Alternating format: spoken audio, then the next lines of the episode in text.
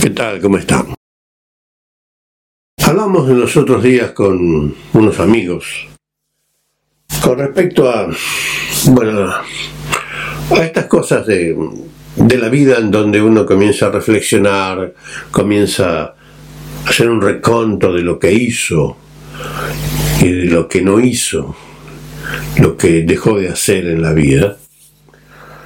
Y claro, surgen las frustraciones. Eh, surge que, bueno, a usted le hubiera gustado, quizás, terminar la escuela secundaria, la high school, y no pudo terminarla. Le hubiera gustado eh, haber ido a la universidad y recibirse de médico, abogado, ingeniero o cualquier otra disciplina y la vida no se lo permitió. Eh, le hubiera gustado quizás tener una empresa grande y la vida tampoco se lo permitió y terminó siendo un empleado, bueno, estatal, un empleado de, algún lugar. Entonces, eh, comienzan las frustraciones. Yo hubiera podido, hubiera querido. Y y yo me pregunto, y le pregunto, y lo conversamos con los amigos, un momentito, usted eh, como padre, como abuelo, como tío, como tío soltero o tía soltera, aquellos que no han tenido la oportunidad de encontrar el matching en su vida y no han encontrado la pareja ideal para hacer una familia pero usted como, como cualquiera de esas figuras eh, ha tenido cosas y experiencias en su vida. Ha hecho cosas positivas, habrá cometido errores también. Pero ha hecho un montón de cosas positivas, un montón de esas cosas que, mm, que puede contar.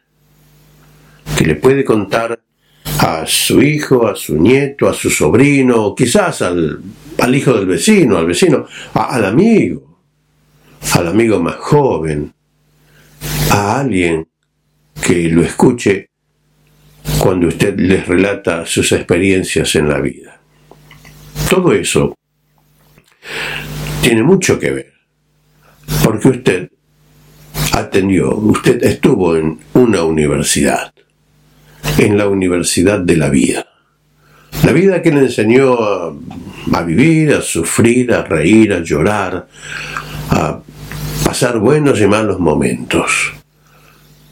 En esa universidad usted aprendió un montón de cosas y ha sabido hacer el balance y elegir qué fue lo positivo y lo negativo. Y cuando habla con una persona joven, tiene la posibilidad de transferirle esa experiencia, eso positivo y negativo. Bueno, alguna vez se pondrá un poco pesado y el joven le dirá, oh, y escucharlo otra vez. Bueno, me pasa con mis nietos. Bueno, otra vez un lecture del abuelo, otra vez una lección del abuelo. Pero eh, eh, cuando termina de conversar siempre algo queda. Eh, nosotros los mayores tendemos siempre a quizás hacer las cosas demasiado largas para los jóvenes de estos días, para los jóvenes que están acostumbrados a un montón de cosas que a veces son positivas, a veces no contribuyen a nada, pero que están todo el día con el teléfono, con los juegos, con el Nintendo, con eh, Minecraft o cualquier otro juego, eh, allí eh, pasando el tiempo y usted dice, ¿por qué perdés el tiempo en eso? ¿Para qué perdés el tiempo en eso? Es que vos no entendés, que vos eh, sos demasiado grande. No, sí, uno entiende. Lo que entiende es que quizás no sirve para nada lo que está haciendo, pero para ellos es significativo. Para ellos es significativo porque es lo del momento. Eh, quería referirme al hecho de que, y concluir con esto, de que no existe ningún motivo para que usted se frustre, se deprima, se sienta mal porque no alcanzó ciertas metas que usted quería en la vida, porque a lo largo de ese camino usted hizo algo.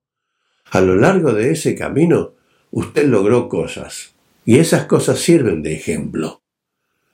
Y si no tuvo quizás la oportunidad de decirlo, de contarlo, eh, quizás sus nietos o sus hijos o sus sobrinos digan, No me acuerdo del tío, me acuerdo del papá o del abuelo, me acuerdo de aquel viejo que hizo tantas cosas, la verdad que trabajó mucho para llegar a donde llegó, eh, la verdad que sufrió mucho, esos recuerdos quedan y le dan basamento para que se edifique algo en la juventud. Si alguna vez pensó y se frustró o se deprimió, no lo haga, porque usted también fue a la universidad de la vida. Chao, hasta la próxima.